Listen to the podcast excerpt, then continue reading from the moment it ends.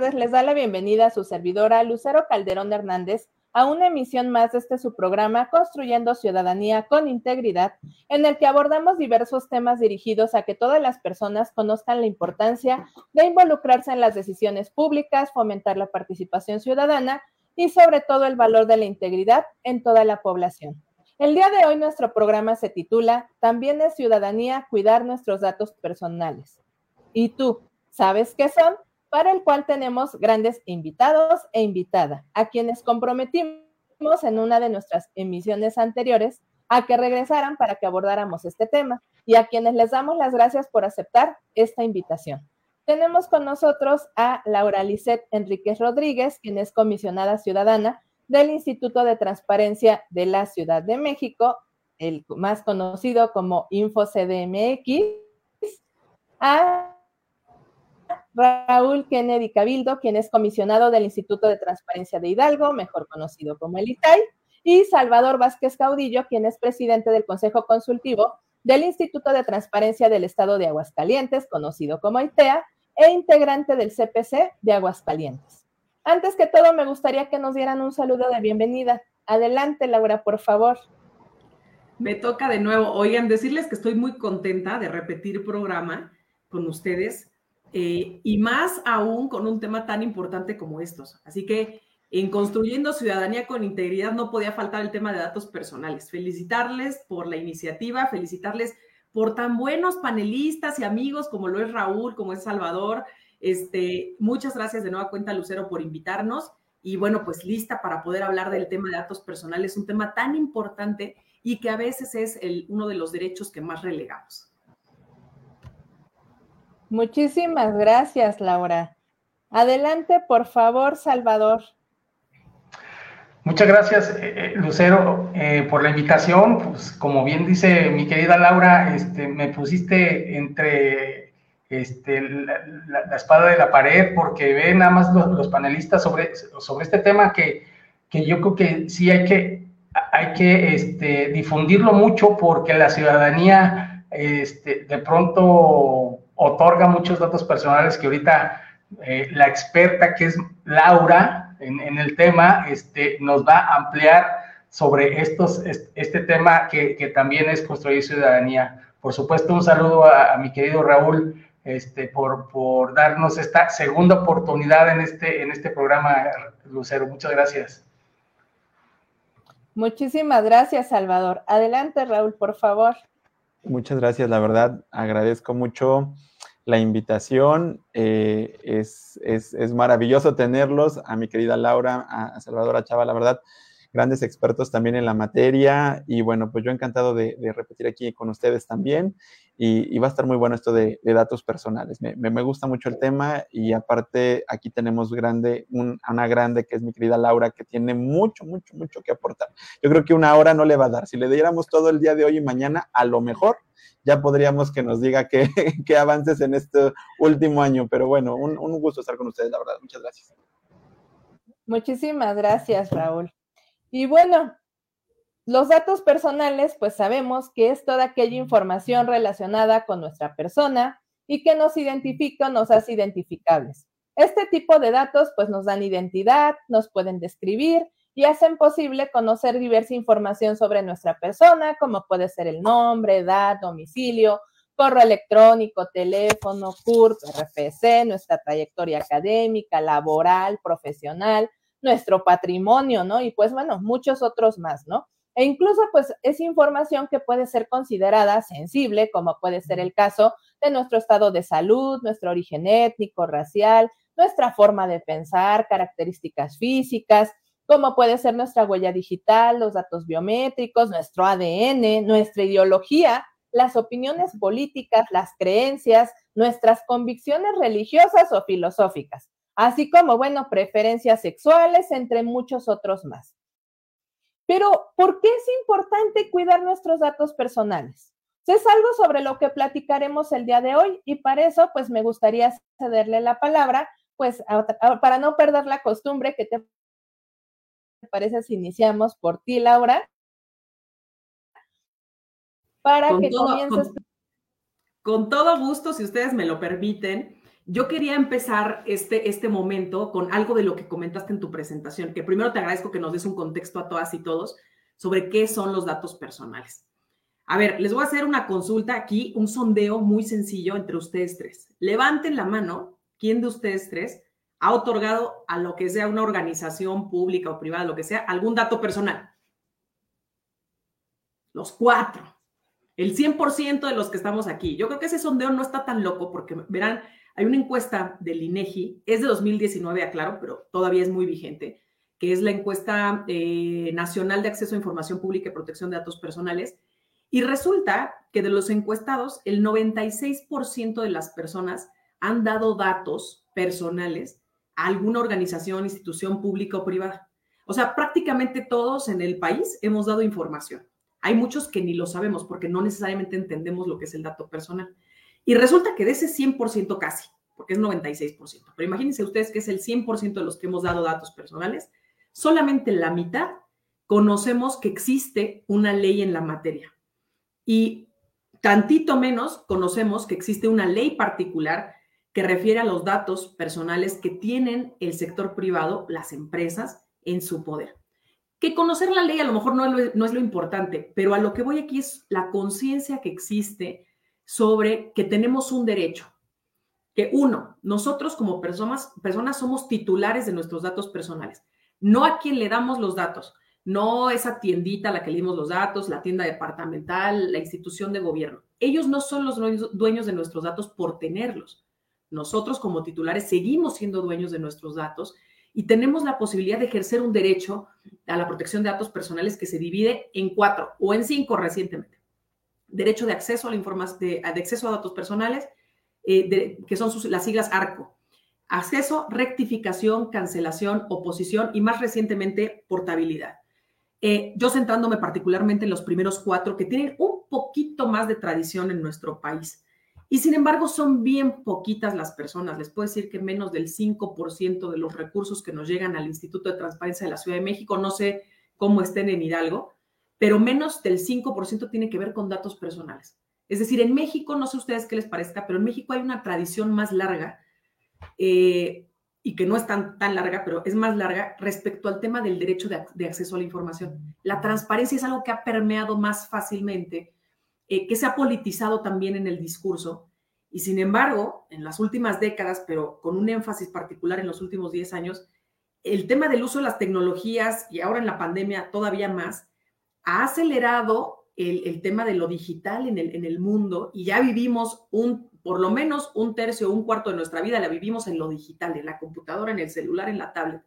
Y estamos dando a diestra y siniestra nuestros datos sin darnos cuenta que tenemos un derecho, que podemos ejercerlo y que podemos exigir a esos, a esos entes que dan tratamiento a nuestros datos que los cuiden, que tengan medidas de seguridad, que nos cancelen eh, el uso de esos datos, oponernos a su tratamiento, decirnos qué información tiene sobre nosotros, corregir nuestra información. Casi no lo hacemos.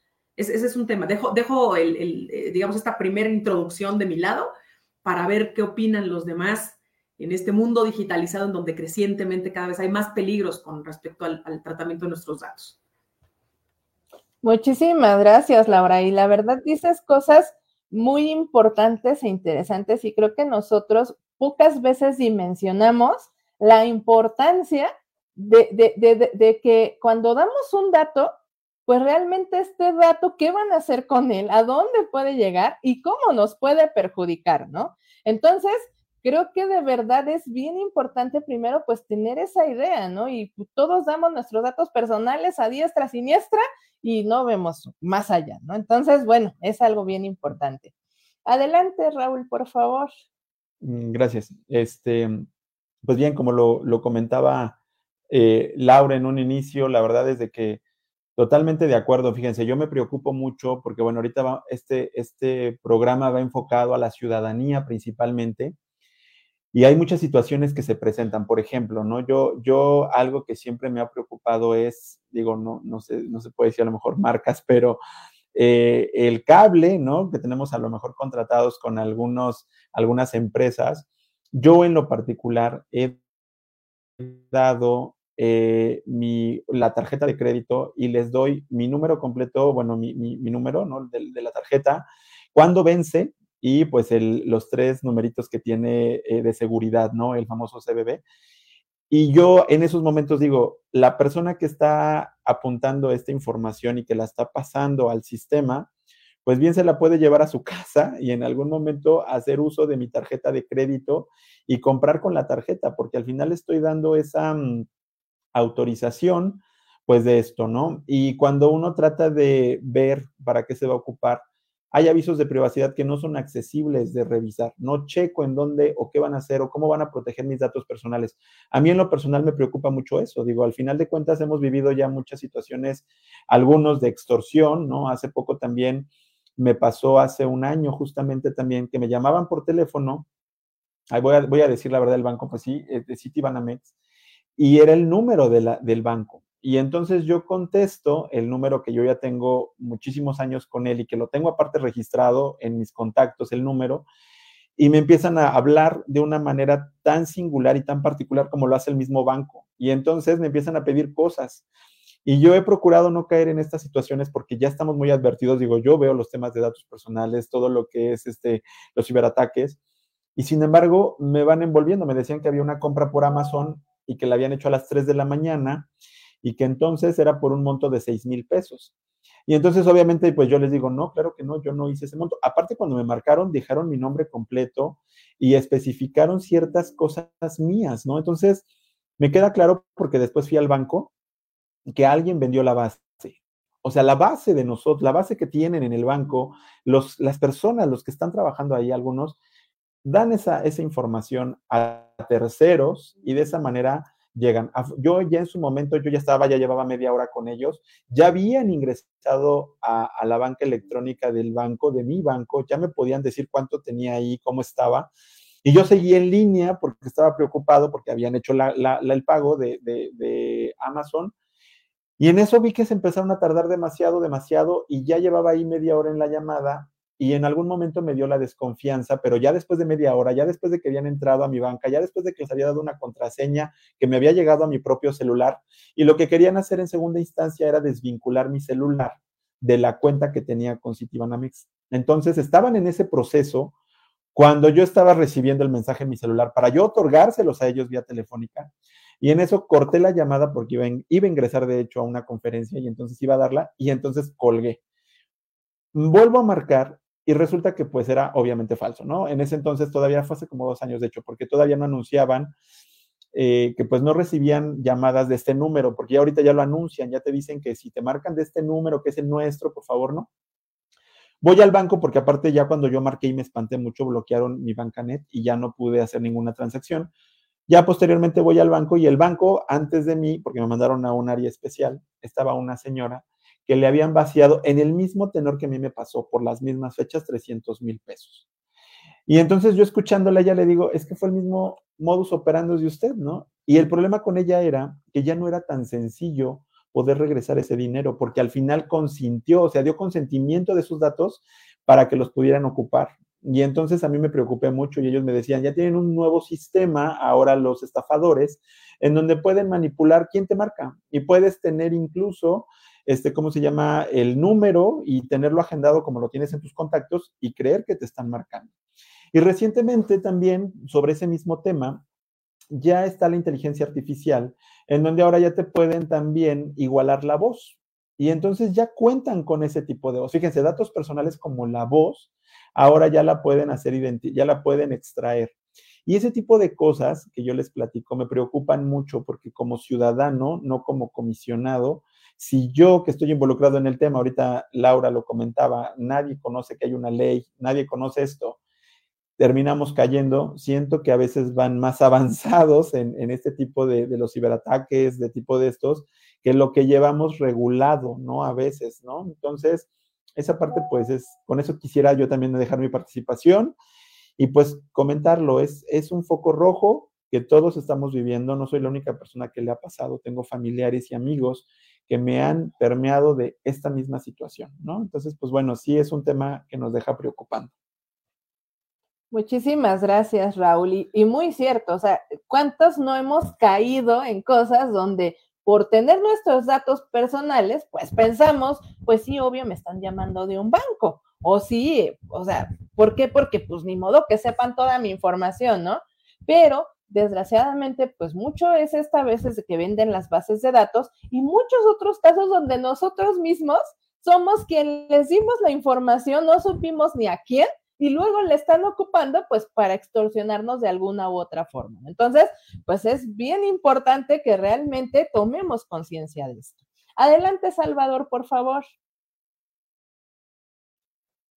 Gracias, Lucero. Oye, pues antes de comenzar mi participación, pedirle a Raúl que si al final del programa nos puede proporcionar su, su número de tarjeta con todos sus datos, ¿no? Este, para ver si podemos realizar alguna compra. Y fíjate, eh, has dicho algo muy importante, Raúl. Eh, el, semáforo es justo como el, la blusa o, suéter de Laura, así rojo, pero así muy fuerte, porque sí es justamente lo que está ocurriendo en la ciudadanía. Eh, con la introducción que, nos diste, Lucero, sobre eh, los datos personales básicos y los, sensibles, y con esta encuesta que, que, levantó Laura al inicio,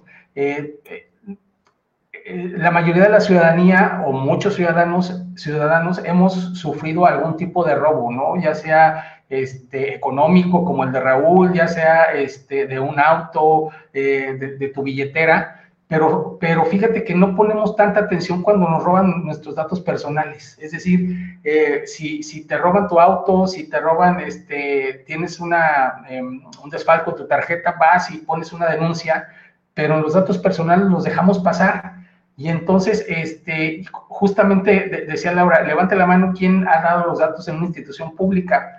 Eh, todos lo levantamos, pero la mayoría de la ciudadanía los da a instituciones privadas, que ahí ya no, ya, este, ya no saben si, si no les otorgan un crédito, los datos personales siguen circulando.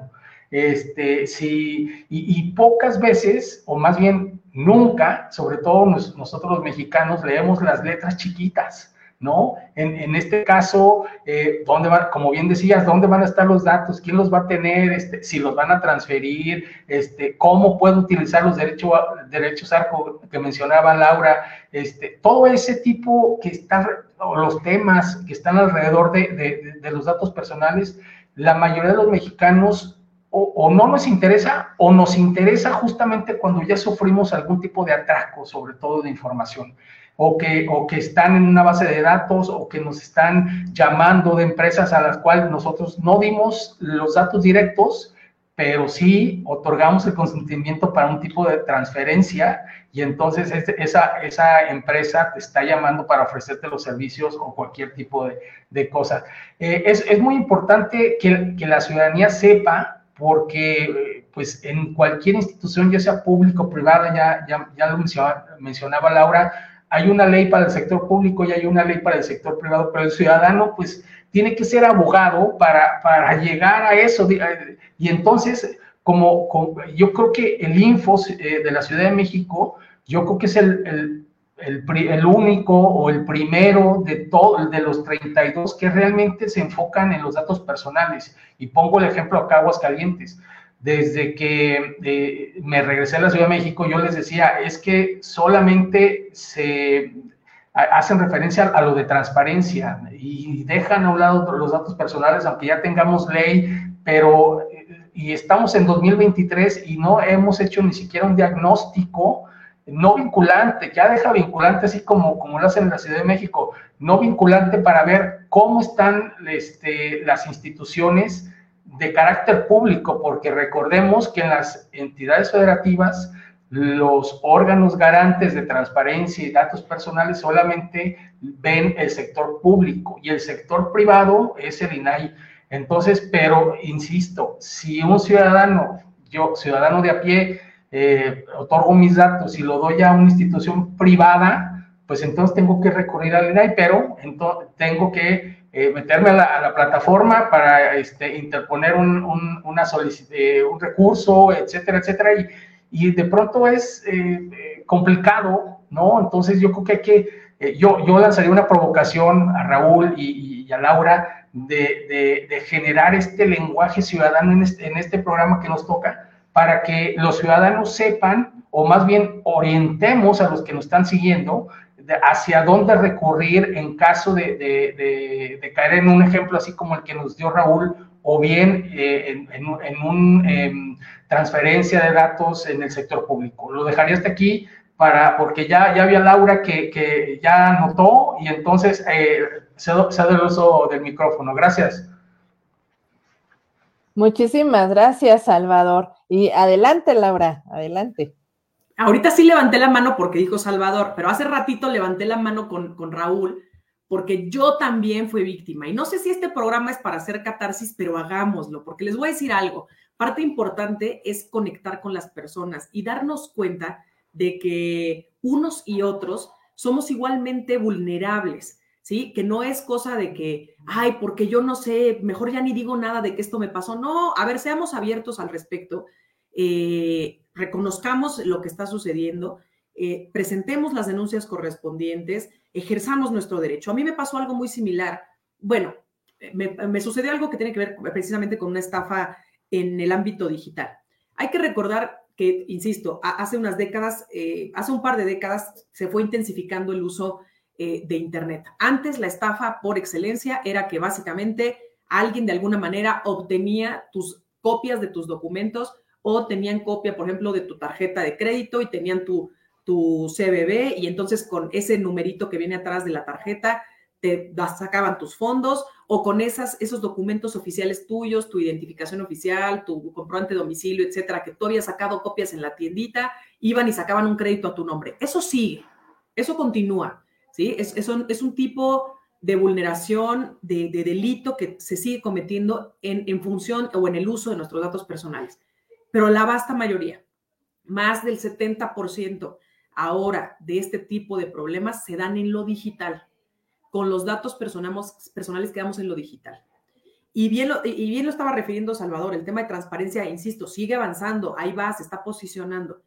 Pero seamos honestos, una vulneración en materia de datos personales te afecta directamente a tu bolsillo e incluso puede afectar directamente tu vida. O sea, está tu vida de por medio con el tema de los datos personales. Hay personas que se han quitado la vida, hay personas eh, que han sido eh, ultrajadas que han eh, sido discriminadas en función del uso de sus datos personales. Entonces, estamos hablando de la esfera más cercana, más íntima de la gente, su vida personal. Ahorita Salvador decía tan solo este, el tema del aviso de privacidad, casi nadie los leemos. Dice esta misma encuesta que le estaba yo refiriendo que más del 50% le han dado a conocer un aviso de privacidad y al menos ha leído uno. Yo estimo que ese dato estaba medio raro, pero bueno, 50% en cualquier caso debería ser mucho más, deberíamos estar cerca del 100%.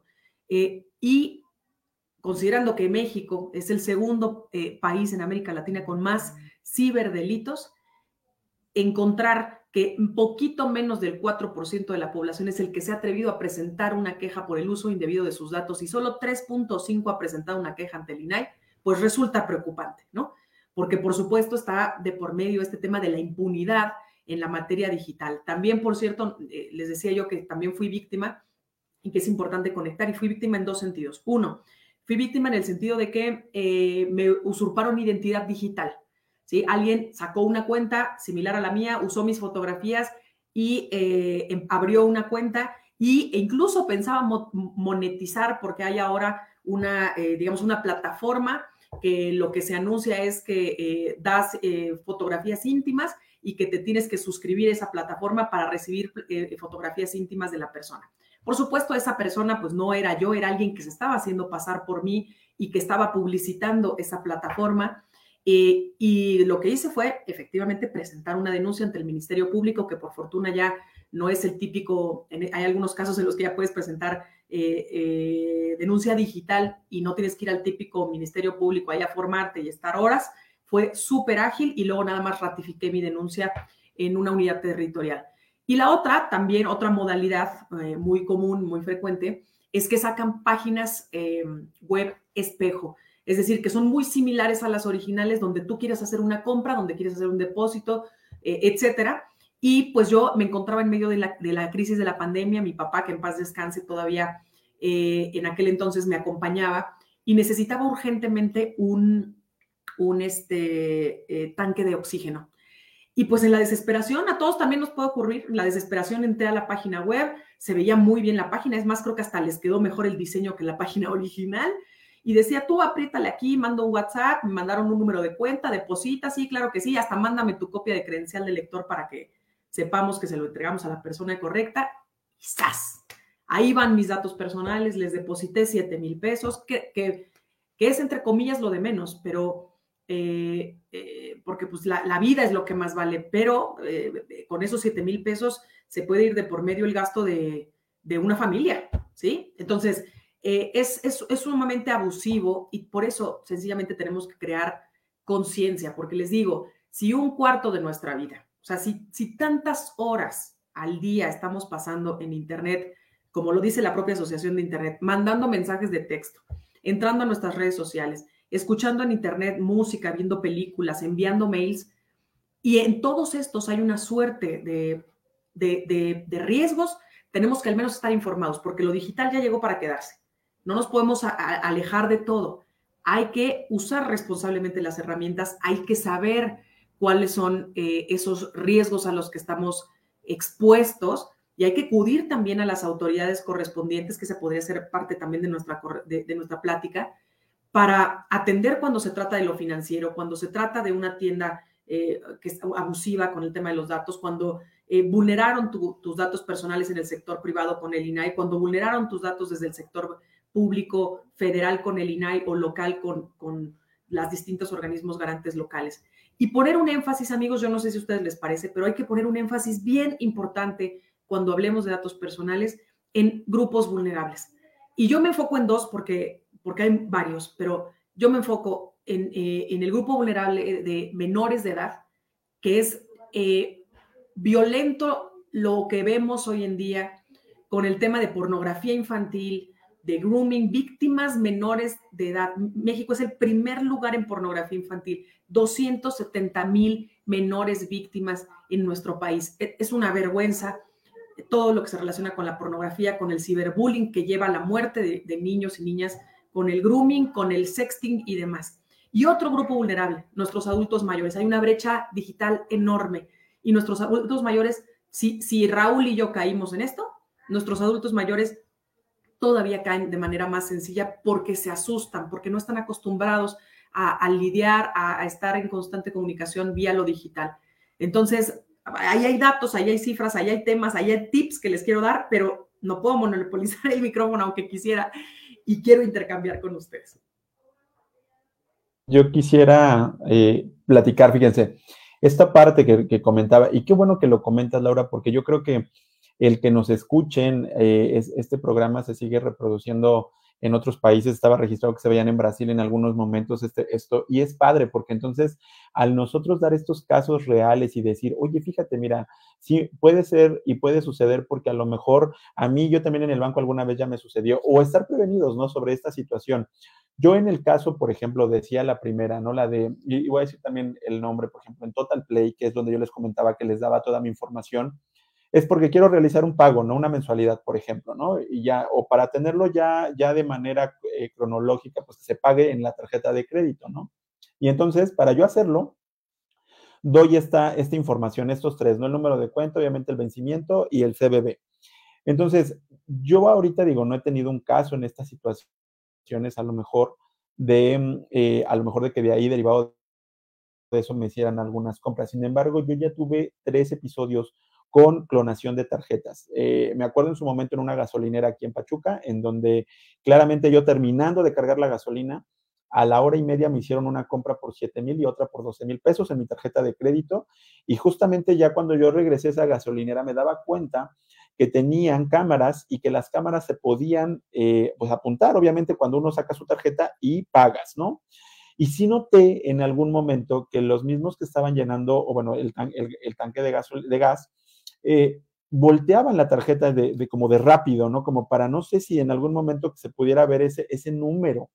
Entonces, Ahora ya muchos bancos ya están generando tarjetas que no vienen con el número del lado de enfrente y algunas ya están migrando a la manera digital, ¿no? A la manera en que tú tienes esta, esta clave ya hasta que lo haces a través de la aplicación.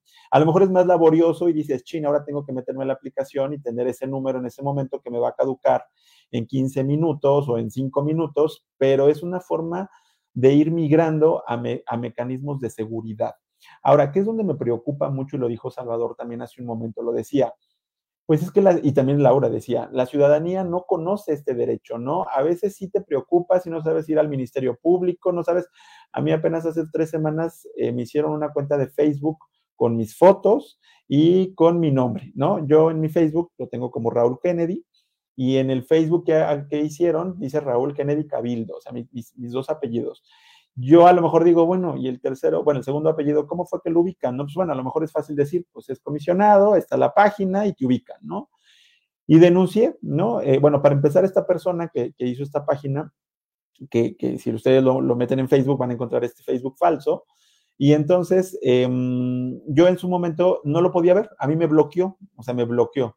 Sin embargo, ya este, mi papá, otras personas trataron de ver y me decían, sí, aquí está la cuenta, porque de hecho un compañero me dijo, oye, me estás escribiendo en otro Facebook y ya me enseña la foto y efectivamente decía, ¿no? Ah, me, hizo el screenshot, bueno, las pantallas y decía eh, esta persona, perdóname amigo, lo que pasa es de que este, este nuevo Facebook es para mis amigos y el otro va a quedar para el trabajo. Y entonces se lo mandó a varias personas este comentario, ¿no? Y si no es porque este amigo me dijo, abriste un nuevo Facebook, fue que le dije, claro que no. ¿Qué hice? Denuncié en Facebook, hay un, hay un, hay un proceso para denunciar, ¿no? Obviamente em, no me gustó el proceso, eh, carece de mucho. Al final me, me contestaron, porque fueron varios los que denunciaron el punto, que no podían eliminar este Facebook porque no le veían nada equivocado o erróneo no tenía manera. Pero entonces yo decía, y que realmente pues el nombre no significa que, fuera la misma persona, dando a entender que podíamos tener dos mismos, el mismo nombre, ¿no? Sin embargo, yo decía, y aparte como él sí lo decía completo y el mío nada más era Raúl Kennedy, pues no lo, no, me lo negaron las siete veces que metí, porque fueron siete de diferentes personas. Y entonces hay una opción en donde me dice de foto, y lo volví a intentar ahora con foto. Y con foto tampoco recibí respuesta. Y le sigue intentando a diferentes vertientes y el Facebook sigue vigente falso, con mis fotos y acreditando, ¿no? Yo ya mandé un comunicado ahí en mi Face en donde dije que incluso puse la, impresión de pantalla. ¿A dónde quiero llegar con esto? A que nosotros no podemos como ciudadanos, yo creo que tenemos una, una chamba muy grande y ahorita Laura nos, nos dará como la vez pasada ejemplos muy claros de cómo se trabaja este sistema, de cómo permear a la ciudadanía, con qué acciones específicas y muy concretas los órganos garantes, lo dijo Salvador. Nos enfocamos a transparencia, pero el otro 50 que son datos no lo tenemos tan claro o tan marcado, ¿no? Entonces, no hay diagnósticos, como bien lo dijo él, no tenemos una, a lo mejor, clara eh, eh, postura sobre este tema. Y entonces ahí es donde yo quisiera entrar y decir, bueno, creo que todos los órganos garantes de los estados también tenemos la obligación de socializar y de eh, eh, poner en, el tema ya los datos personales, que la ciudadanía sepa esta parte y que no se quede nada más con la idea de, ah, sí, este, bueno, sí son datos, pero me preocupó más el dinero, entonces voy a denunciar por el dinero, porque me robaron este dinero, pero no lo están haciendo tanto por la por concientizar la manera y el tema de los datos personales, ¿no? Eso es algo bien importante. Y ahora que ya está la inteligencia artificial y que está entrando y que ahorita nosotros tuvimos algunas reuniones incluso aquí con, con, ciberseguridad, aquí incluso en el C5 de aquí de Hidalgo, y nos explicaban varias cosas en donde ya ahora, repito, con la inteligencia artificial puedes manipular la voz y puedes manipular la imagen. Entonces esa parte también me preocupa mucho y que nosotros tenemos que eh, idear esas estrategias para darle garantía al ciudadano ese derecho, este derecho de, sus datos personales es bien importante. Laura lo decía ahorita y decía, te pueden, puedes perder la vida, ¿no? Y cuando yo voy y capacito en datos personales, me dicen, ay, claro que no, ¿cómo van a perder la vida? le digo, claro que sí. Le digo, yo tengo ejemplos aquí en Hidalgo en donde por liberar un dato personal como la preferencia sexual, una persona quedó hospitalizada porque en su localidad todavía no aceptan este tipo de situaciones en su localidad. Se rigen mucho por usos y costumbres y esta persona, cuando se liberó ese dato personal aquí en Pachuca, cuando regresó a su localidad, fue víctima de golpes y terminó hospitalizado. Entonces, lo comentábamos, un aviso de privacidad no tiene que ser genérico. Muchas veces nada más te dicen, estos datos personales lo vamos a hacer para los fines que tiene la, eh, naturaleza de este ente público. O sea, ¿cómo? O sea, y bueno, y, la ley y las que apliquen. O sea, ¿cómo? O sea, yo tengo que checarle. Y si hay un cambio en el aviso de privacidad, te voy a decir que lo voy a publicar en la página. O sea, yo tengo que checar todos los días la página para ver si ese ente público no decide ahora cambiar la información y ahora a lo mejor ocupar mi credencial para otra, otra finalidad. Y esa parte de los, de los avisos de privacidad es muy escueta. Entonces, yo creo que por ahí, digo, dejo mi participación, diría Laura, para no monopolizarlo, pero hay casos muy claros en donde los servidores públicos han sido destituidos, y lo digo directamente, el órgano garante de Durango ha llevado medidas de apremio constantes en datos personales, digo, de Laura ahorita a lo mejor nos platicará si ella también lo ha tenido. Aquí con nosotros sí hemos llevado ya casos, hemos tenido, no son muchos, son muy poquitos, tan solo puedo decirlos con la mano que los hemos tenido, le hemos dado ese acompañamiento y hemos realizado los procedimientos o los procesos de verificación a los entes públicos que liberaron el dato personal llegan a, la oficina de su servidor y me demuestran cómo los currículums, que son una obligación de transparencia, no vienen en versiones públicas, no vienen ni siquiera por un acta de, comité en una versión pública. Y me dicen, mire, aquí está mi CURP, aquí está mi dirección, y subieron mi CV, que es una obligación de transparencia, y que pues tienen que dar cumplimiento a la fracción, pero vienen mis datos personales. Y, es una parte que sí es grave. Yo le preguntaba en algún momento a diferentes órganos garantes, porque era cuando comenzábamos, y les decía, ¿quién hace verificaciones de oficio como se hacen en las de transparencia? En las de transparencia los órganos garantes, incluso algunos arrojamos calificaciones, ¿no? Y unos me decían, es imposible, comisionado, dar un barrido completo a todo el portal de la PNT para identificar si algún dato personal se liberó en contratos, en a lo mejor en contratos, adquisiciones, en a lo mejor en convenios de colaboración. Dice, nos llevaríamos toda una vida. Entonces, muchos hacen una muestra al azar para revisar los datos personales. Yo esta encuesta me preguntaría si realmente los órganos garantes en su totalidad llevan a cabo estas verificaciones de oficio, hacen procedimientos de verificación a los entes públicos de oficio y si realmente verificamos que un aviso de privacidad no viene genérico, realmente viene por finalidad y por dato, porque no es lo mismo que tu finalidad y digas, esta finalidad ocupa estos 20 datos y estos 20 datos van a ser para estas 20 finalidades. Y tú dices, ah, o sea, los 20 datos los ocupas para la misma finalidad. Bueno, no, estos cuatro van a ser para esta finalidad, estos dos para esta y estos dos para cuatro. No, muchas veces los avisos vienen genéricos, cubren con lo que marca la norma, pero no desagrega dato personal por finalidad. Eso es una parte que yo siento que se tiene que fortalecer, porque el aviso de privacidad cumpla con lo que marca la ley, no necesariamente significa que esté correcto. Y en amparos que tuvieron, de hecho, allá en el norte, cuando los servidores públicos se quisieron amparar porque sí contaban con un aviso de privacidad, no era garantista y por lo tanto se les cayó. Y al final los servidores públicos terminaron pagando el pato y la medida económica porque no les funcionó el amparo, porque el aviso de privacidad, aunque existía y cumplía lo que marca la ley, los incisos, no venía desagregado por dato y no era garantista porque te lo estaban dando por una página institucional y tú tenías que checarla a ver cuándo iban a cambiarla, ¿no? O sea, sí hay detallitos que están, siento que hay muchas lagunas, que no nada más es tener un aviso de privacidad, es realmente tener un aviso de privacidad que sea garantista, que cumpla con los derechos y que realmente, realmente le avise al ciudadano qué va a hacer con eesos datos personales. Entonces, pues, bueno, hasta ahí dejo mi participación. Muchísimas gracias, Raúl, Laura mencionaban, Salvador, mencionaban algo bien importante que, básicamente, y, lo decía hace ratito Laura,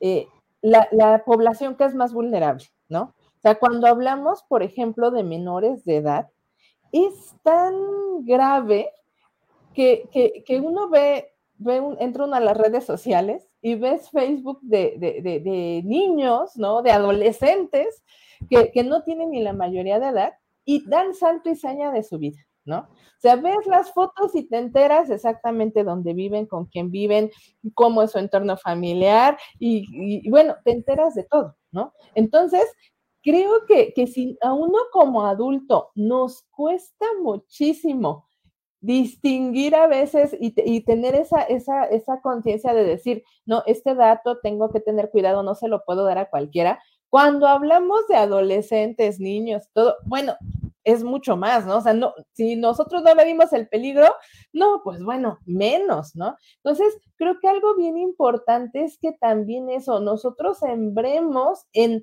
en los menores de edad pues esa importancia, o sea, de, la gravedad de que ellos estén revelando toda la información a todos lados, ¿no? Y, muy cierto lo que decía Raúl ahorita, ¿no? O sea, por ejemplo, vamos, tramitamos cualquier cosa, ya sea en público, en privado, nos dan un aviso de privacidad, ni lo leemos, ¿no? Porque muchas veces tienen muchas letritas y, bueno, y si lo empiezas a leer, ya te están carrereando el de enfrente, ¿no? Ya fírmame, ¿no? Entonces, te agarra el nervio, ni te queda claro qué firmaste, qué, qué van a hacer. Aparte de que están mal hechos, ni siquiera te dan el tiempo para leerlo, ¿no? Entonces, creo que, creo que, nosotros como ciudadanos tenemos que exigir que, que, se, ahora sí que nos informen perfectamente para qué van a querer nuestros datos. Y bueno, del lado que les decía, ¿no? A los adolescentes, a los niños, tenemos que crearles esa conciencia de la importancia de sus datos personales. Adelante, Salvador, que te robé la palabra.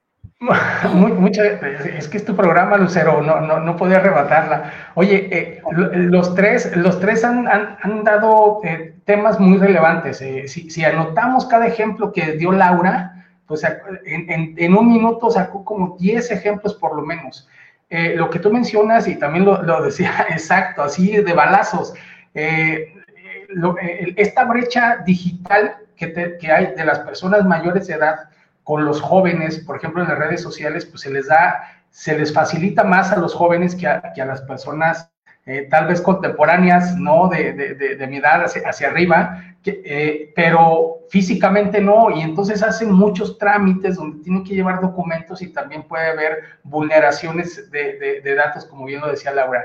Eh, lo que mencionaba Raúl sobre los órganos garantes, yo lo dejaría, Raúl, o más bien lo, enfatizo, es por parte del presupuesto, ¿no? Porque el eh, hay eh, órganos garantes donde hay solamente seis personas con, con, tres comisionados y entonces no les alcanza para eh, hacer revisiones, diagnósticos de, los, de los dos derechos, lo que es transparencia y datos personales. Entonces, eh, como bien dice Laura, transparencia ya se está posicionando un poco más que datos, pero pues, justamente es por eso, por la falta de presupuesto y de personal.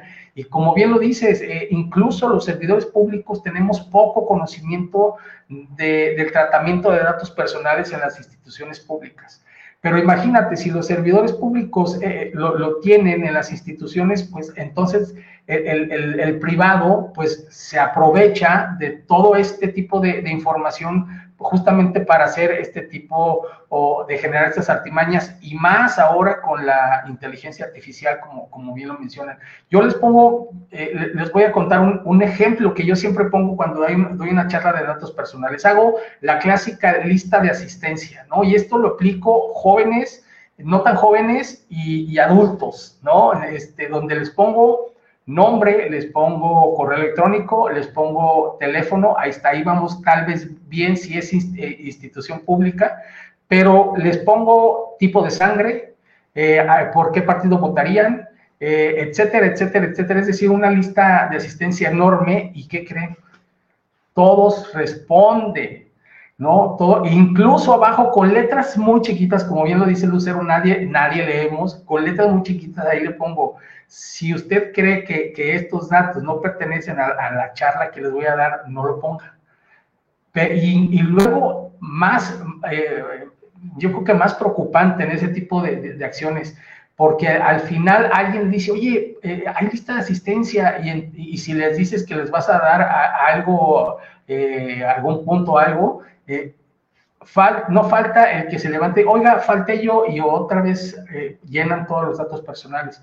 Y entonces ya cuando, al final, cuando ya les termino de, dar la charla, les muestro la lista y entonces dice, oiga, hay muchos datos que no corresponden para lo que nos está dando. dije, ¿alguien lo leyó? De 10, 0 lee las letras chiquitas. Y entonces eso lo llevamos al, al campo del aviso de privacidad porque ahí otorgamos consentimiento este, de muchas acciones, transferencias, eh, etcétera, etcétera. No sabemos lo que son los derechos ARCO. Y, si vamos con un abogado, tampoco sabe qué son los derechos ARCO, ¿no? Entonces, justamente es un, eh, como bien lo decía Raúl, hay que socializar mucho este tema porque es, es eh, indispensable para que no solamente los jóvenes, sino también los adultos, conozcamos cuáles son los riesgos que corremos. Y yo solamente voy a dejar ahí otra provocación. Viene un proceso electoral en puerta y se, y se manejan muchos datos personales como este, la lista nominal y, muchos datos salen de ahí que obviamente la ciudadanía cuando se ve beneficiada por algún tipo de, prerrogativa que les van a, dar los partidos políticos, actualizan sus datos. Ahí sí ejercen el derecho, eh, los derechos arco pero sin decirles, eh, por ejemplo, que cambiaron de domicilio o que el número está mal eh, o que no es la misma foto, etcétera, etcétera, etcétera, un fin de etcétera. Y entonces la ciudadanía sin hacerlo lo está actualizando, pero está dándole toda esa mina de oro a los partidos políticos que van a aprovecharse de todos y cada uno de nosotros. Y hay que cuidar mucho eh, estos datos personales para el próximo año porque no solamente en el, terreno electoral, sino también en el terreno tecnológico, ¿no? Como ya lo mencionaban con la, inteligencia artificial, y que ya las voces, las caras, los ojos, los gestos, incluso este, eh, pues muchas facciones de, las personas se están utilizando, ¿no? Y, pongo otro eh, tema ahí, ¿cuántos de nosotros ya tuvimos una vulnerabilidad a través de WhatsApp? Levante la mano. No, mejor no. Aquí lo dejo por el momento. Gracias. Adelante. Bueno, yo nada más quisiera comentar lo que decía Salvador con respecto a la época electoral. Totalmente de acuerdo. Es un tema que se tiene que garantizar. Mm, nosotros como órganos garantes, digo, ahorita Laura también participará en esta parte que se me hace interesante, pues implementar un sistema de gestión, ¿no? Ahí la, norma, la ley nos lo pide, como entes públicos tenemos que implementar este sistema de gestión en donde va a, involucrar ciertas acciones y actividades que deben garantizar la seguridad en materia de protección de datos personales en el ente público, ¿no? Este sistema de gestión es muy interesante y ahí es donde tendremos que comentar que tengan su inventario de datos personales, que tengan su documento de seguridad, que identifiquen bien sus riesgos y su brecha, que identifiquen obviamente estos avisos de privacidad, la viabilidad de que tengamos un oficial de datos personales en materia de protección de datos personales. Y bueno, obviamente que el órgano garante también lleve a cabo de manera puntual los procedimientos de verificación a las obligaciones de transparencia en materia de datos personales, que lleve a cabo, este, ¿cómo se llama?, procedimientos de verificación a entes públicos para determinar cómo es el grado de cumplimiento en materia en la implementación del sistema de gestión. Y es más técnico y a lo mejor ya nos damos más con el ente público. Y por el otro lado, que es la ciudadanía, como bien lo comentaba eh, en un momento, bueno, que es esto lo que estamos platicando también incluso Laura. Nosotros, bueno, su servidor ha estado yendo a mm, escuelas, ha ido a escuelas, ha estado yendo a escuelas em, primarias, literal primarias. Empiezo con los de quinto de primaria, cuarto, no, quinto de primaria, quinto, sexto de primaria, secundaria y prepa, ¿no? Entonces, no saben lo bonito que es dar una plática a niños de quinto de primaria. O sea, uno pensaría que no saben y no saben, no saben, no saben, es maravilloso. Yo empiezo, ahorita lo dice Salvador, cómo hacía lo de la lista de asistencia y, y en algún momento nosotros hicimos una dinámica igual nosotros aquí en el instituto con algo similar de, esto. Pero bueno, yo con los niños de quinto de primaria, yo comienzo con una introducción muy breve, ¿no? Empiezo a platicarles y decirles, ¿no? A ver, ¿quién les gusta? ¿Qué, qué este, qué, qué eh, personaje de caricatura les gusta, ¿no? Yo levanto la mano y empiezo con Dragon Ball. Ay, a mí me encanta Dragon Ball, ¿no? O los Paul Patrol, ¿no? Yo soy de Y entonces los niños empiezan y, empieza la, la, así de, todos ellos, ¿no? Les pregunto y les digo, ¿qué postre les gusta? Ah, yo me gusta el flan, ¿no? Y yo empiezo con la pizza, ¿no? Y poco a poco les empiezo a hacer una batería de preguntas, alrededor de unas 15 preguntas, en donde los maestros se quedan como, como sacados de onda. Y de repente ya me metí con sus hermanos, ya me metí con los horarios, ya me metí con en dónde van, cuáles, cuáles son sus, sus diversiones y empiezo a, aterrizar y decirles, todos estos datos que me acaban de dar son personales y me los acaban de dar un perfecto desconocido. Incluso la, la, directora de la primaria se acercó una de, en una de las que fui y me decía, no es posible que los niños caigan tan fácil y que algunos papás, porque luego también se invitan a los papás, incluso participan y también dan los datos personales. O sea, realmente no ven, no ven estas, esta magnitud, ¿no? Y entonces, ese granito de arena que luego es ir con los niños e irles sembrando un PDP, una protección de datos personales, sí te lleva, o sea, requiere más personal, claro que me encantaría más personal de poder decirles, ¿no? Yo voy a mi región que está a cinco horas, les platicaba la vez pasada, y a lo mejor estar yendo constantemente a las primarias, a las secundarias, a, las telesecundarias, o sea, yo creo que es, es, un granito de arena que vamos haciendo y bueno, es una práctica que aquí en el instituto lo hemos estado haciendo varios comisionados con este afán, ¿no? Aparte de que ya tenemos, porque no teníamos, fíjense, me da pena, El Salvador lo dijo hace un momento que muchos órganos garantes no le dan el peso, nosotros no teníamos director de datos personales. Imagínense, nuestra chamba eh, son tres, ¿no? Transparencia, acceso y datos, tal cual nos llamamos así, ¿no? Y no contábamos con un director de datos personales. Ya lo tenemos, ya se dedica ahora sí al 100%. Teníamos otra área que compartíamos, acceso compartía con datos, imagínense. Entonces, yo les decía, es, son dos personas, es un director y una persona que le apoya al director. Yo les decía, mínimo tendríamos que tener ocho personas con este director para que haga todos los ejercicios que les acabo de mencionar para que puedan hacer estos diagnósticos y hacer estadísticas claras de quiénes tienen avisos de privacidad, que el ente público vaya y diga, a ver, tu salud, ¿cuántos procesos tienes? No, pues 70 procesos. Y de esos procesos, tus procedimientos, en todos ellos, ¿cuáles tienen datos personales? Dime todos tus tratamientos. No, pues tengo, no sé, 200 tratamientos en, en salud. Ok, de estos, de estos tratamientos, verificar primero que los tengamos, o sea, que vayan machados con sus facultades y atribuciones, porque hay gente que dice, no, yo no tengo datos personales, y te metes a ver sus facultades y atribuciones y tiene capacitaciones, y en capacitaciones le digo, ¿a poco no has hecho capacitaciones?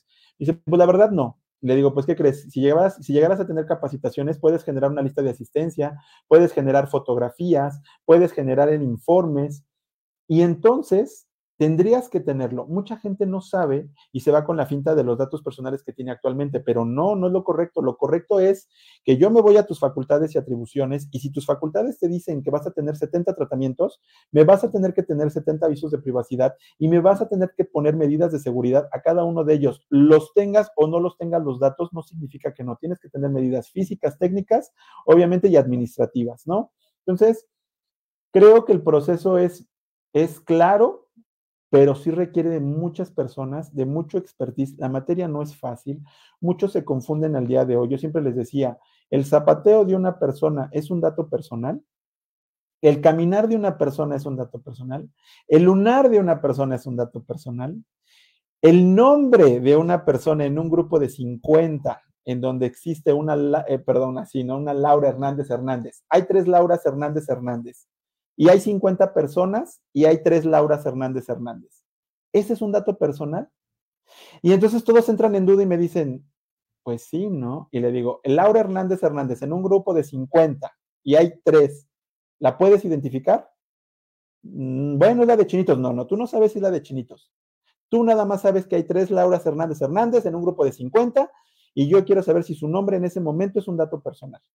Y entonces se quedan y, me, y, después de una charla de dos horas de sensibilización, todavía no me lo identifican. Y yo les decía, es un dato personal porque te identifica. Sin embargo, en este preciso contexto no te está siendo identificable.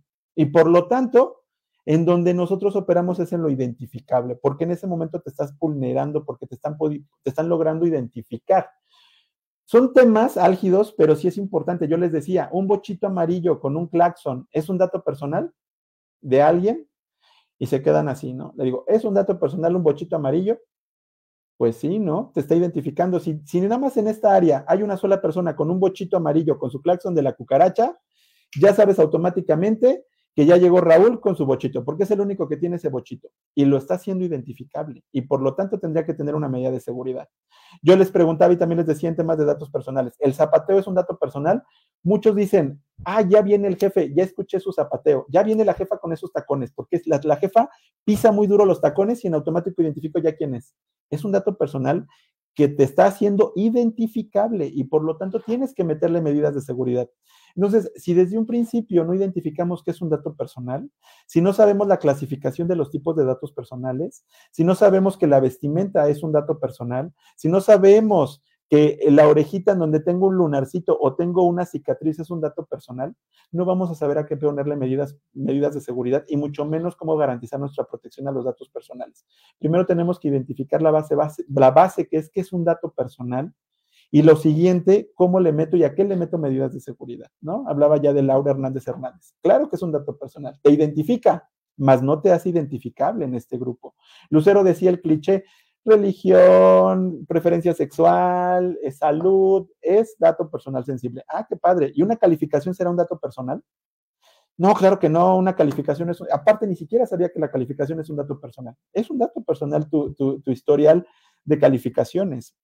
Y yo tengo el caso de una persona que me decía, yo quiero que mis calificaciones que publicaron suba al nivel de dato personal sensible. Porque yo acredito que desde mi infancia siempre me decían que era un burro para las calificaciones. Siempre me comparaban con mi vecino que eran de calificaciones mi mejor. Mi primo, mi vecino, mi papá eran mejores en calificaciones que yo. Tan traumado quedé que hasta tuve que ir con un psicólogo. Y para mí, el que exhibieran mis calificaciones en este trabajo donde vine a pedir, vine a pedir trabajo y para que vieran quién fue el mejor, publicaron mis calificaciones y vieron que era un burro, para mí en ese momento me está lastimando mi esfera más íntima, que es la calificación. Y entonces ya no nos damos con el cliché nada más de un dato personal sensible que es nada más la religión, ¿no? Entonces, creo que nos falta demasiado en esto, sobre todo a la ciudadanía, permearla y explicarles para dónde va un dato personal, qué es un dato personal y cómo y por qué debemos de poner un dato personal, la seguridad, ¿no? Entonces, bueno, hasta ahí dejo mi participación. Muchas gracias, Raúl. Adelante, Laura, porque te robamos la palabra. Perdón, Laura, perdón. ¿Sabes qué? Que conforme hablan, ya así como que me, me brotan las ideas y me voy a volver loca. Hay, yo creo que dos grandes eh, canales o dos esferas sobre las que podemos platicar y, que voy a tratar de tocar muy breve. Estoy viendo qué hora es exactamente para no tenderme, pero sí quiero abordar todos estos temas. Uno es la esfera que le dedico a ustedes que nos están viendo, a las personas, a la ciudadanía, ¿sí? Y otra es también una crítica, y va un poco más a lo técnico, una crítica y una invitación al ámbito público y a las, eh, a las empresas, porque por ahí hay una persona que se llama Luis y Luis nos está diciendo que, claro, hay una responsabilidad de nosotras las personas por cuidar eh, los datos, pero también eh, de las instituciones una responsabilidad por cuidarlos y hace mucha falta. Entonces, hay dos grandes esferas que voy a abordar de manera muy breve. Cuando me refiero a ciudadanía, tenemos, yo generalmente empiezo por darles un contexto y por generar una alarma, una conciencia sobre el problema que hay, para después decirles qué tips pueden utilizar cómo pueden ejercer sus, sus derechos, ante quiénes ejercer esos derechos, ¿sí? ante quiénes acudir, ante qué autoridades acudir a generar, por ejemplo, una denuncia o a presentar una solicitud de derecho a ARCO. Y luego eh, cierro dándoles un contexto de qué es lo que hacemos desde los órganos garantes, que eso también se los quiero compartir a ustedes, como ciudadanía y como colegas, ¿no? Porque creo que es algo que podemos ir trabajando juntas y juntos para generar un piso mínimo a nivel nacional. Y luego está también esta crítica y propositiva de qué es lo que tienen que hacer desde el sector privado y qué se puede hacer desde el sector público en la búsqueda de, la, de, asegurar la seguridad, pero valga la redundancia, de la información que están poniendo en nuestras manos, ¿sí? Eh, porque hay una gran responsabilidad ahí que se está eludiendo a diestra y siniestra, más aún, por ejemplo, en el tema ahorita que decían de inteligencia artificial. Y voy a empezar retomando tres principios que ustedes tres, de hecho, Raúl, Lucero y Salvador refirieron de manera muy coloquial. Salvador con su lista refería al tema de la proporcionalidad. Es desproporcional lo que el profesor me está pidiendo. ¿Por qué me quiere mi tipo de sangre si nada más es una lista de asistencia? Eso es proporcionalidad. Lucero habló de algo, es el, principio de, información, el, de, el del aviso de privacidad. Lo mínimo que tendrían que hacer es darnos un aviso de privacidad y decirnos, esa empresa, esa institución pública, qué datos nos va a pedir, para qué los va a usar, por cuánto tiempo se los va a quedar a, qué dirección o a qué correo podemos acudir si queremos ejercer nuestros derechos. Y otro muy relacionado con este aviso de privacidad es la finalidad de la cual hablaba Raúl, ¿sí? El principio de finalidad. ¿Para qué lo quieres? Y, y, si me dices que lo quieres para esto, no lo puedes usar para otra cosa, porque yo solo te concedí utilizarlo para esto.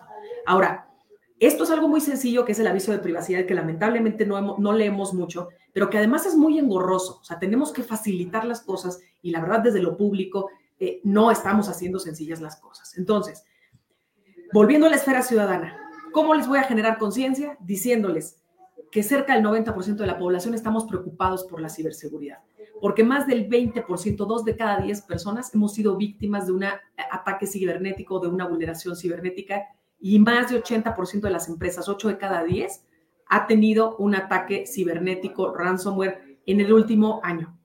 ¿De qué somos víctimas? Somos víctimas, cerca del 50% de las personas, de fraude y de temas financieros, de pérdida financiera. Cerca del 30% nos suple una suplantación de identidad. Cerca del 20% no perdemos información. Otro 20% víctima de phishing, que es cuando nos sacan los datos como a Raúl. Temas de nuestras tarjetas, por ejemplo, que nos hablan por teléfono, nos sacan información y nos vacían nuestras cuentas. En fin, hay muchos peligros. Y cuando hablamos de menores, Lucero, como te decía, cerca del 70% acoso de otros menores. Eso puede llevar a la muerte. Sí son casos reales, como dijo Raúl. Cerca del 40% acoso por parte de adultos, lo llamado grooming, ¿sí? Terrible. 30% que les piden imágenes íntimas a los niños. Esto nos debe dar un foco de alarma, ¿sí? Esto nos da un contexto de alarma que nos lleva a tomar decisiones. Y, yo los tips que les quiero dar en estos minutos es decirles, eh, no compartan más información de la que deben. No tendríamos por qué estar compartiendo nuestra ubicación en redes sociales. ¿Para qué les decimos que, que, estamos fuera de la casa para que vayan a la casa y roben? ¿Por qué les decimos que estamos de vacaciones?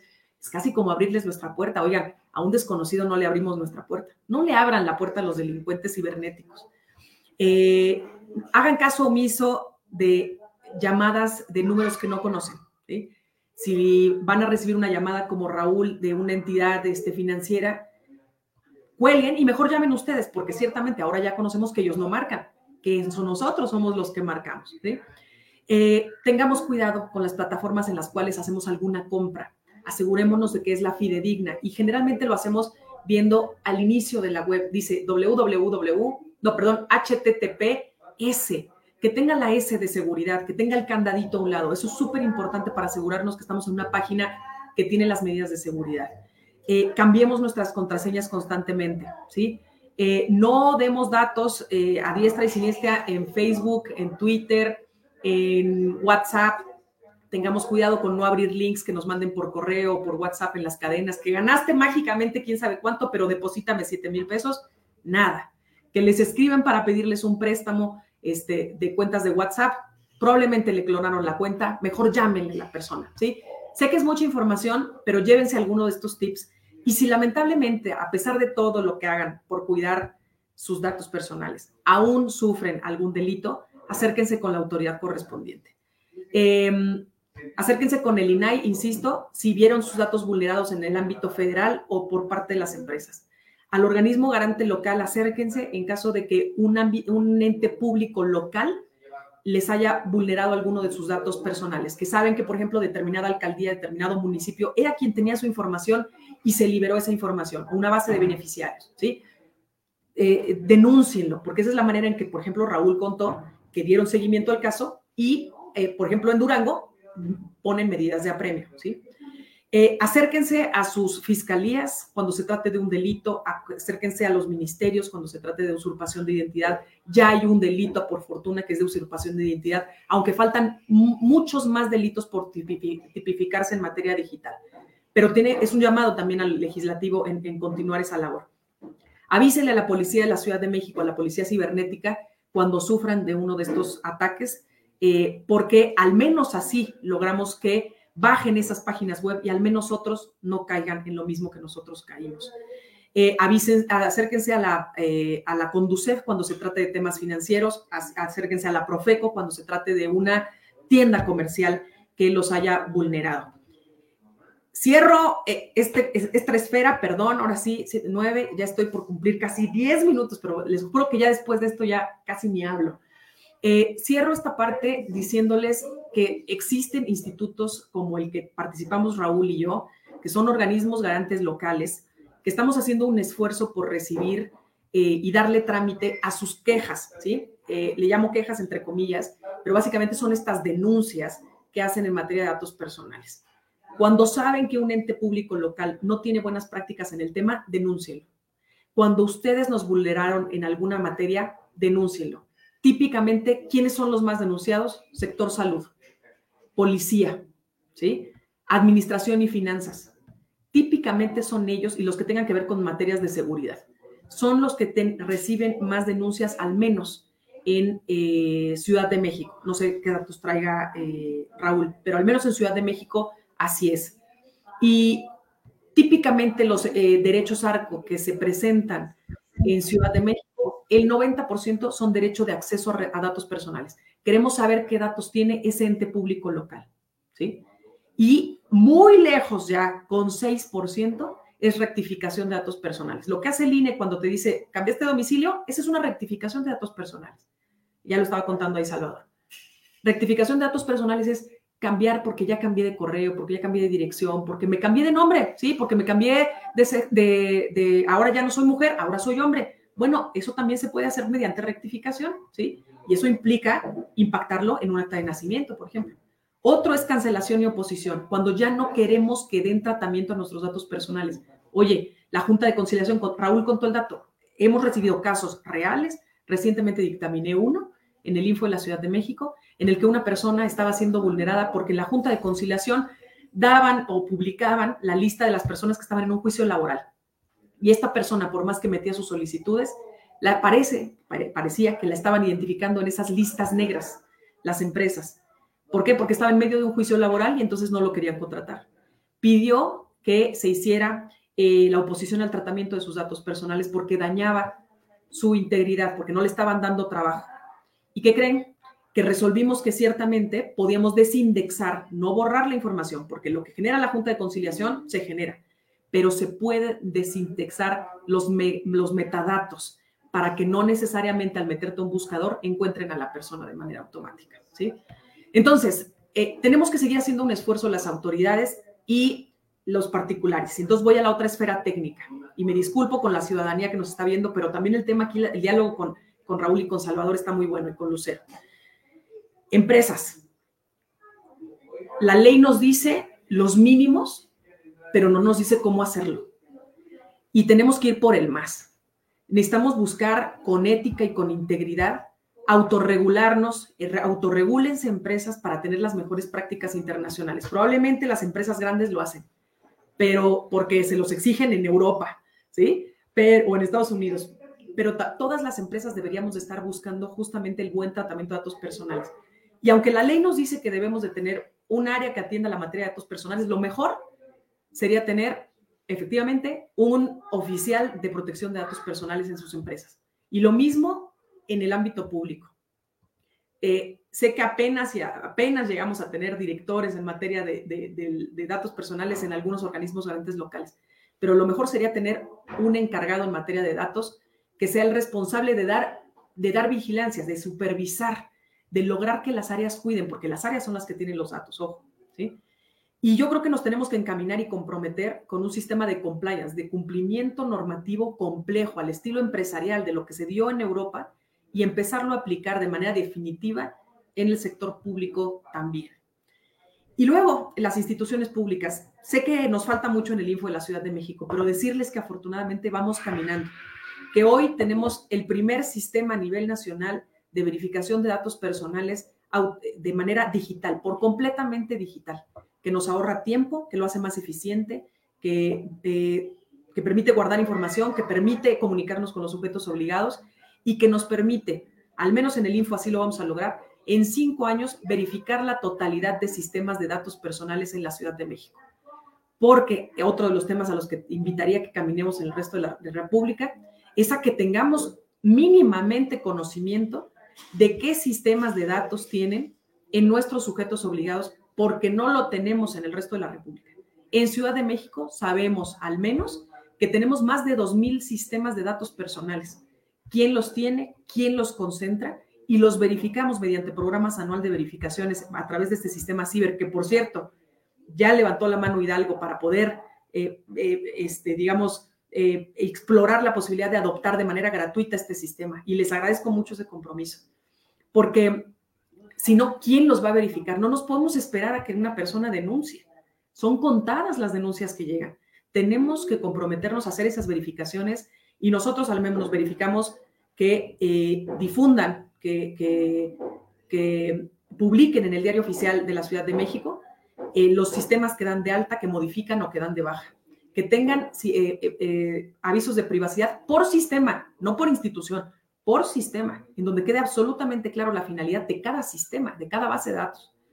Verificamos también que estén registrados adecuadamente en el registro electrónico de sistemas de datos personales de la Ciudad de México y, por supuesto, verificamos su documento de seguridad para asegurarnos de que tienen las medidas de seguridad adecuadas para el tipo de dato personal, porque no es lo mismo un dato personal de identificación como un nombre y un teléfono a un dato de, eh, personal sensible como lo puede ser un expediente médico en donde viene tu historial médico y tu tipo de sangre y tus enfermedades y demás.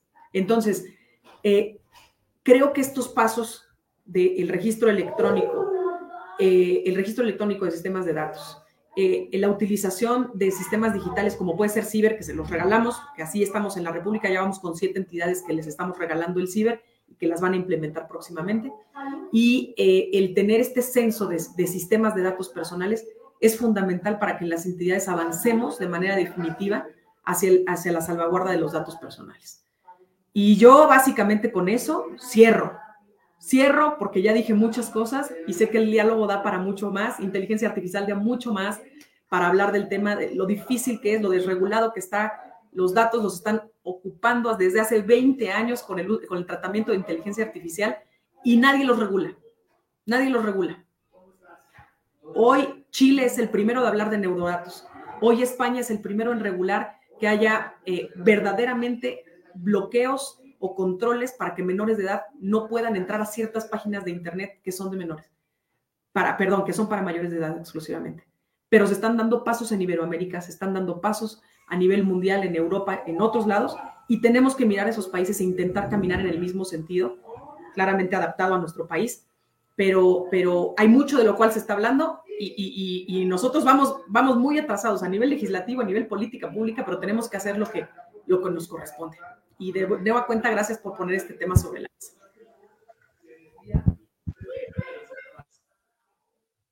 Muchísimas gracias, Laura. Y la verdad nos, nos dices, este, nos, nos diste información muy importante desde a dónde acercarnos para denunciar eh, cómo está la situación en cuanto a, cuanto a vulneración de datos personales y, bueno, el trabajo que tienen por hacer tanto, obviamente en el sector privado al proteger, pero sobre todo en el sector público para garantizarnos este derecho, ¿no? Te agradezco muchísimo.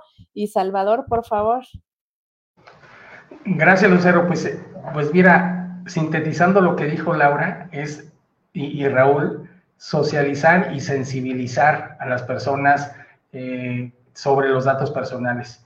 Eh, debemos de, impulsar, apenas estamos despegando con el tema y desafortunadamente nos ganó el tiempo, este, ya no vamos a poder terminar, nos podemos llevar toda una semana hablando del tema y es un, eh, un saltar de una cosa a otra, las redes, lo electrónico, lo físico, eh, yo creo que, que, debemos de seguir impulsando nosotros, yo felicitarte por este eh, tipo de programas que haces construyendo ciudadanía, porque eso es lo que estamos generando o tratamos de generar a través de, de este tiempo que llevamos el día de hoy, de construir ciudadanía para decirle a las personas que nos siguen cómo deben de cuidar sus datos personales, dónde deben de denunciar si es que este, se vulneran sus datos personales. Les pongo dos ejemplos acá en Aguascalientes.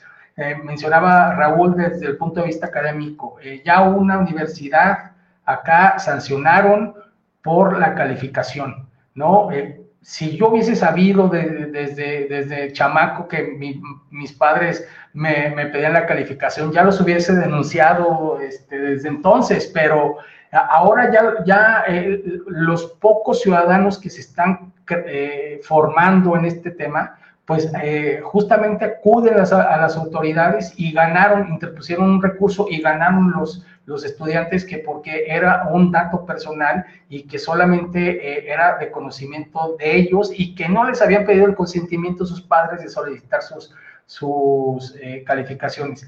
Y otro tema que me, me parece sumamente importante, el tema del, del, magistrado acá en, Aguascalientes, donde se filtraron fotografías eh, de cómo se, se, fue el, pues este bochornoso y, y, y, desafortunado tema de, de, su, de, su, muerte, justamente ahí también debemos de, regular, como bien lo decía Laura, ¿no? Porque eh, eh, tal vez nos dedicamos más en, el otorgamiento de datos personales, pero justamente esa fuga, cuando suceden actos eh, como, como, este de, de, de, Ociel acá en Aguascalientes, que bueno,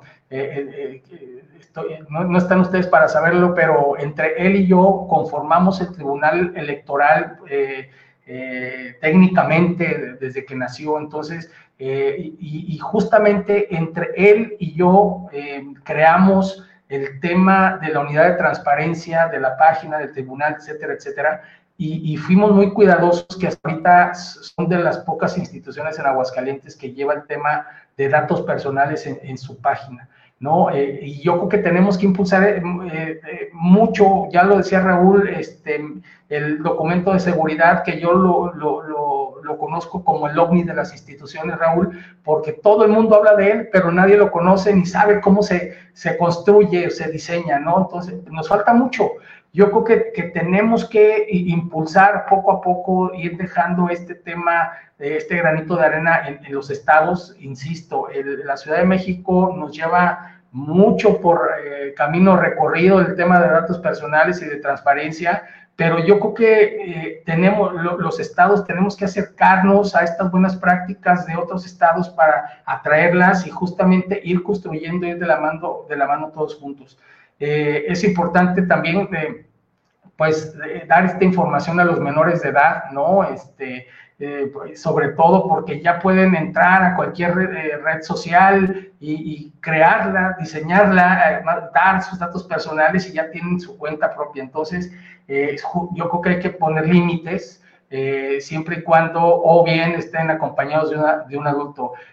decía Laura, este, coméntenselo a la, autoridad que crean conveniente, pero yo creo que más bien coméntenselo a quien más confianza le tengan, como, como decíamos antes, ¿no? Porque justamente es un tema que, que está en boga de todos, pero la ciudadanía pone eh, muy, poco, muy poca atención al momento de proporcionar datos personales. Entonces, no quiero alargar más esto, eh, el, el, programa, insisto, es apenas estamos despegando, pero yo creo que con lo que mencionamos el día de hoy, todos los, los ejemplos que mencionó Raúl y Laura, eh, son muy importantes para que las personas que ven este podcast y, el que lo, escuche sepa eh, cuando le solicitan información, qué información tiene que dar. Y si de alguna manera cree que vulneraron sus datos, bueno, pues se acerque a las autoridades a denunciarlos. Muchas gracias, Lucero. Muchísimas gracias, Salvador. Y antes de concluir, me gustaría leerles algunos de los comentarios que tenemos este, sobre el programa e incluso pues algunas que son como preguntas, ¿no? Este, eh, ya este, Laura nos hizo favor de, comentarnos el de Luis Lozano.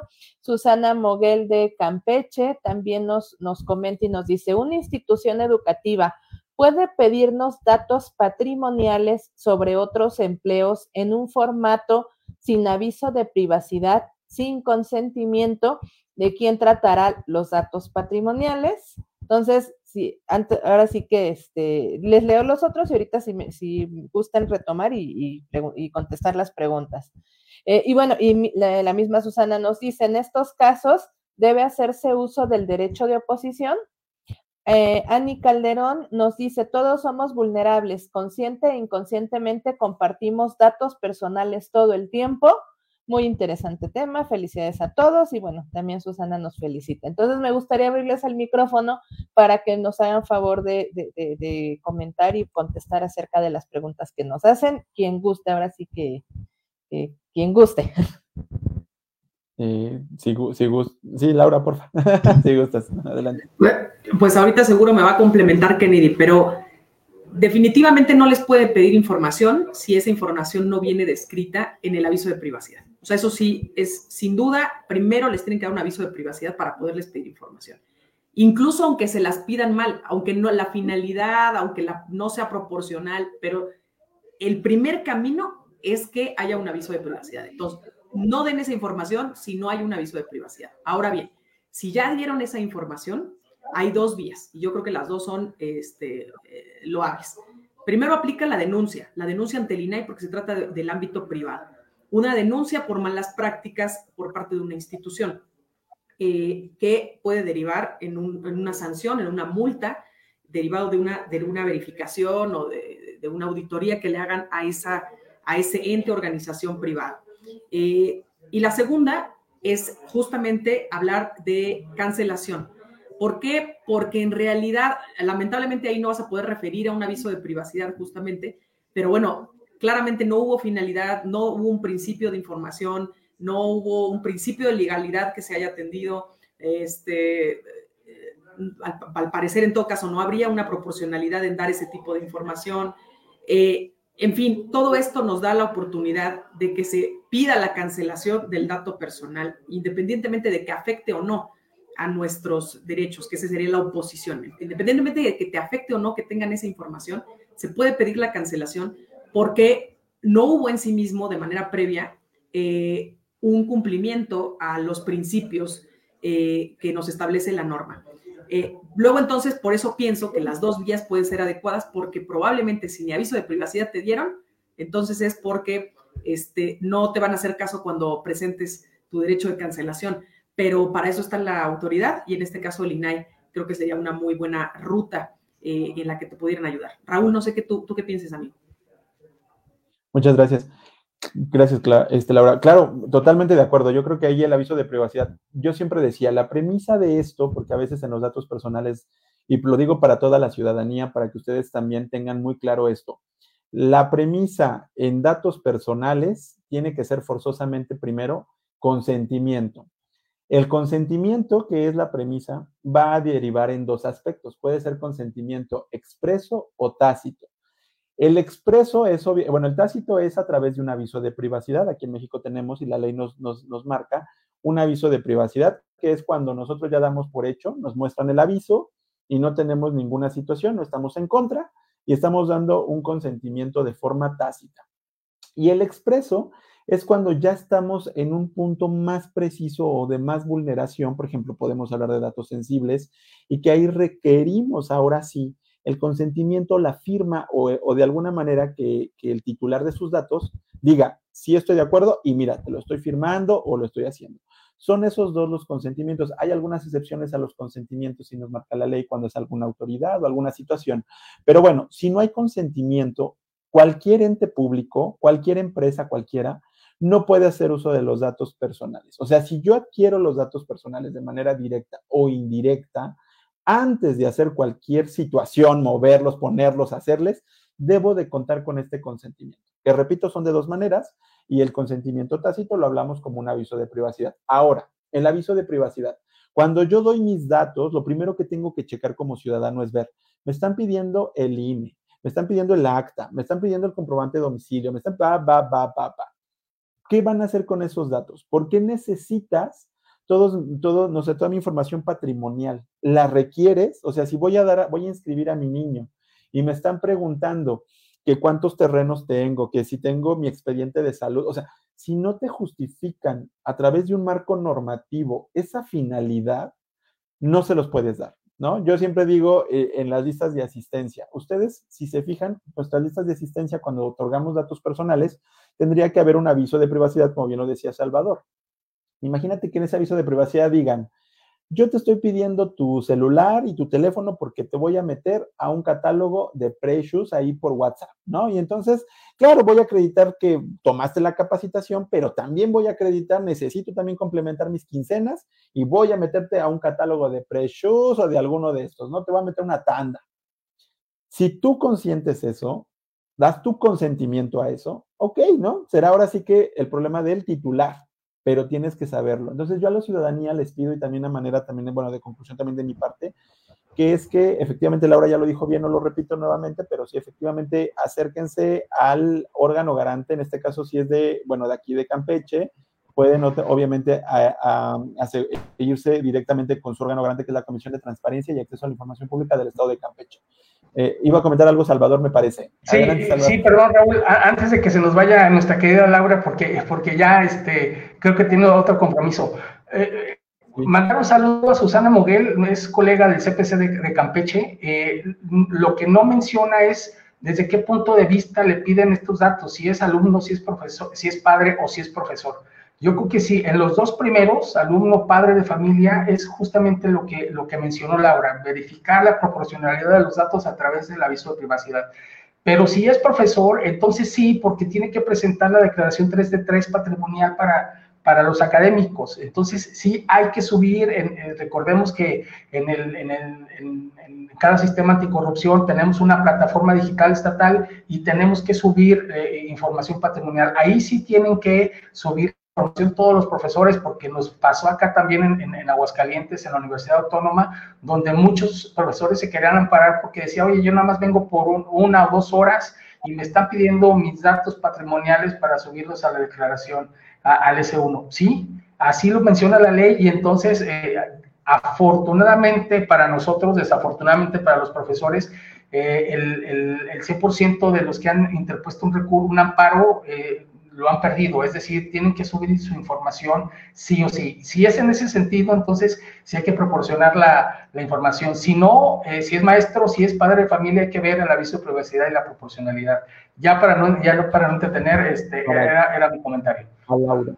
Yo nada más para comentarle, eh, incluso si la finalidad es lo que acaba de comentar Salvador, tendría que estar especificado ahora sí que en el aviso. ¿Para qué quiero el dato personal?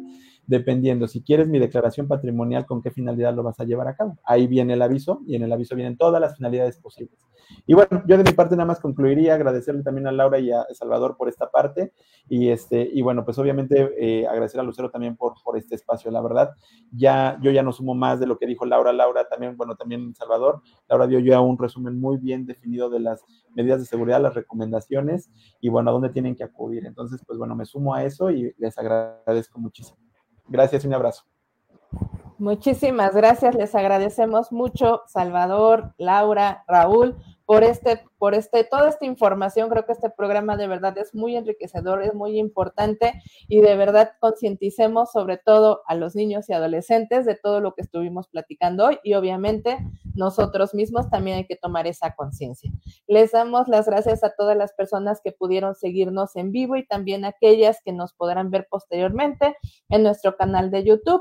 Y bueno, ya saben que también nos encuentran en formato de podcast en cualquiera de las plataformas que, que, que ustedes gusten, en Spotify, Apple Podcast, está Radio, iTunes y bueno, todas las que en la que gusten ahí nos pueden encontrar.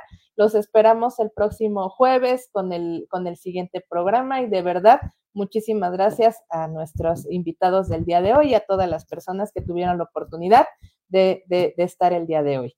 Hasta luego.